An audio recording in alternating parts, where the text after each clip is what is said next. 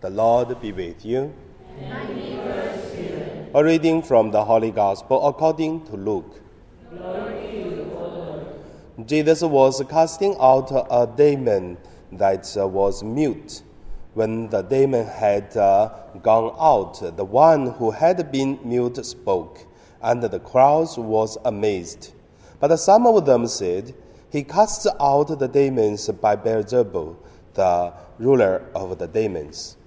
Others, to test him, keeping demanding him a sign from heaven. But uh, he knew what they were thinking and said to them, Every kingdom divided against itself because a desert, become a desert, and house falls on house.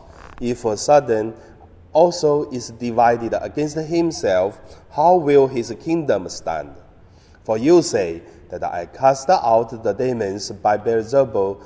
Now, if I cast out the demons by Beelzebul, by whom do your exorcists cast them out?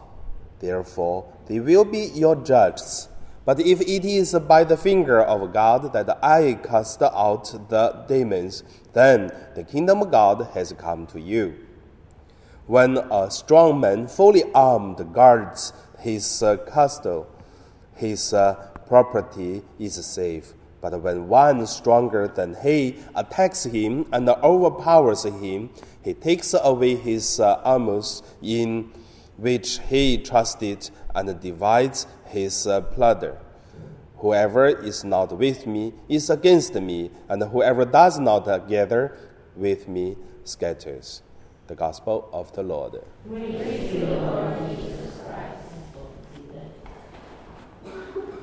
So today my meditation name is uh, Mute Castle. The first let us look at uh, the mute. Today gospel Jesus was uh, healing or cast out the evil spirit from uh, a person, and this evil spirit make him become a mute, cannot speak. But there is a, a danger in our personal spiritual life and the community life. It is also called the Satan of a mute. What is a Satan of mute? I believe you saw sometimes. A person never communicate with others. I mean, never. The person always live in that person's life. And the person imagine that uh, the whole world should uh, surround this person.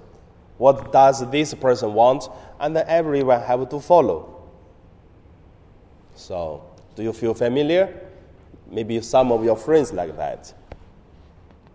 And then, if something not according to the person happened, what will be happened? The person will change the whole world just make the world just uh, suitable for him. That it is mute no communicate, no talk. Once a community become a mute, the same. The leader would not talk to the members. The member would never let the leader know what is going on. And then community between another community, they do not communicate. They just do it. They think it's okay, but without communicate, a lot, a lot of divisions, a lot of conflicts. So, then also, for the mute suddenly, it's very difficult to cast out because human being love itself wish everyone to be good, to agree with ourselves. But we have to break this problem.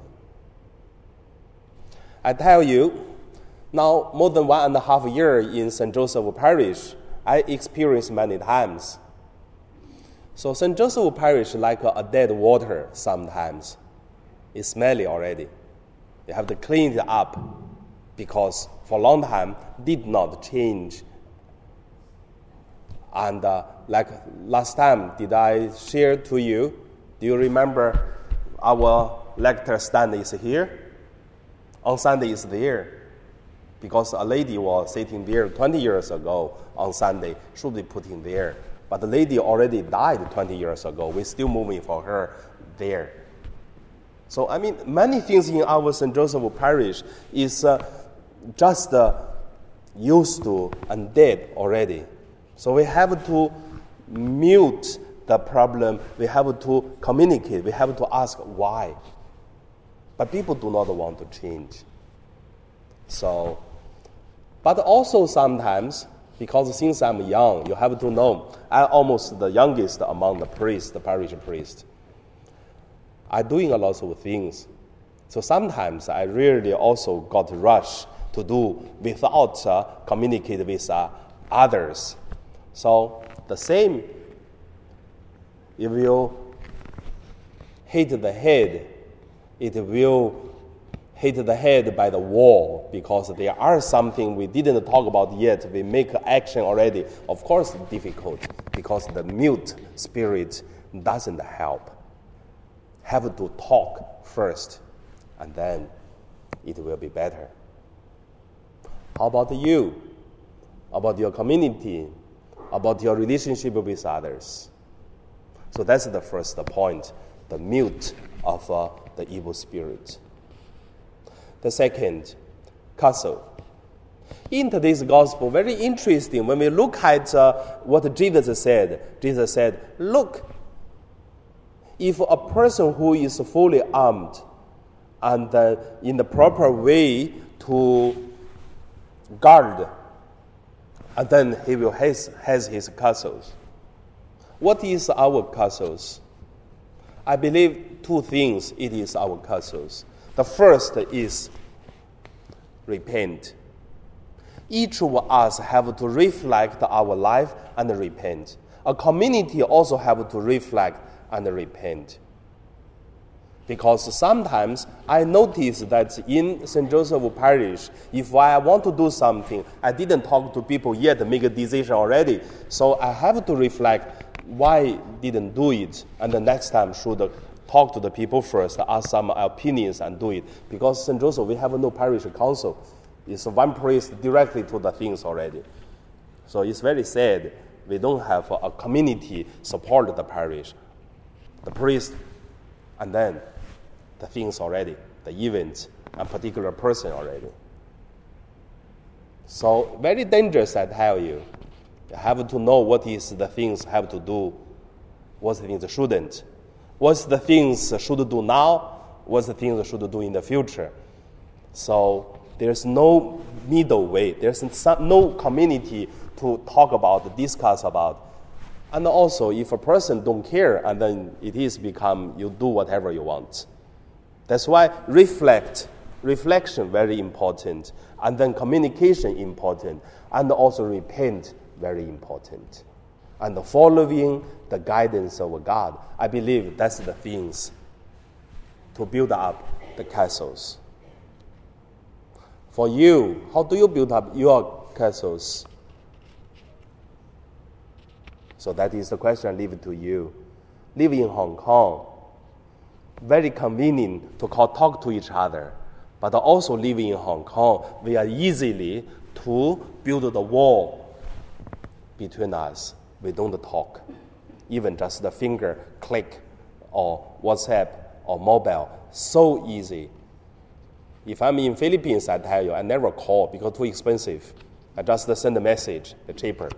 But in Hong Kong, so cheap, but we don't talk. So leave this question to us and communicate and reflect. And now we pray.